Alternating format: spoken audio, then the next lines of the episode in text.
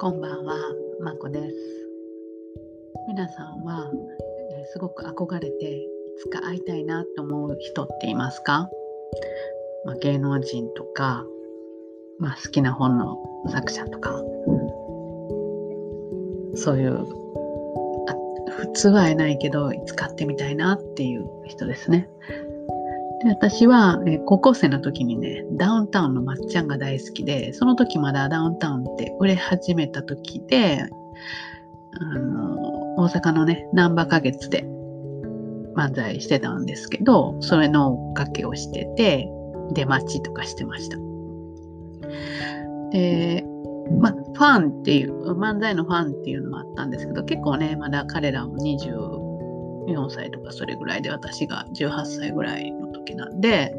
結構まあ恋愛対象みたいにも思ってましたね。まっちゃん大好きだったんですね。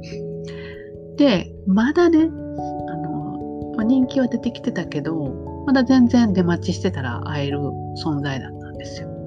で、会えるって言ってもまあ写真撮ったりとかしてたんですけど、ある日ね、すっごいラッキーなことに誰も他にいないところで、えーこう声かけれたんですね。で、あの、いや、なんか、喋れる雰囲気だったんですよ。とりあえずは、あの握手してもらえますか？から始まったんですけど、すごい、あの、丁寧に対応してくれて、握手してもらって、で、もサイン色紙も持ってたんで、サインいただけますか？って言ったら書いてくれたんですけど、その時に、こう、サインをバーって書きながら、どこの高校なん？って聞かれたんですね。まあ、セーラー服着てたんで、その時。で、えーどこどこの何々高校ですって言ったら、ふーんって言って、まあそれでなんか終わっちゃったんですけど、まさか話できると思ってなかったんで、しかも質問されると思ってなかったんで、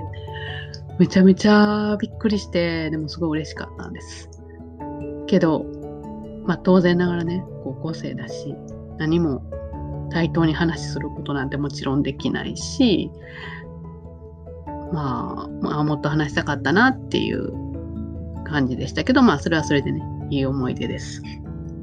で、この年になって、今すごい会いたい人は、私はスピッツの草野正宗さんなんですね。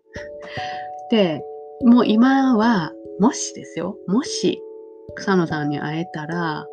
またファンなんです。サインくださいで終わりたくないなって思うんですね。で、もしも会えたら、私は、えー草野さんの前でスピッツの曲をギターで一人で弾き語りしたいなって思ってます。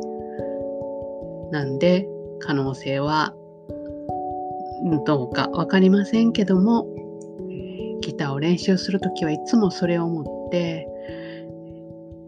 えー草野さんに会ったら聴いてもらいたいっていう一心で今練習してます。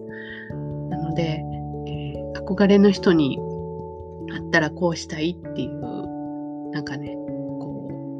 う目標みたいな立てるのまあ、すごくワクワクして楽しいです。はい。というわけで、えー憧れの人はいますかっていうお話でした。では次回までまたごきげんよう。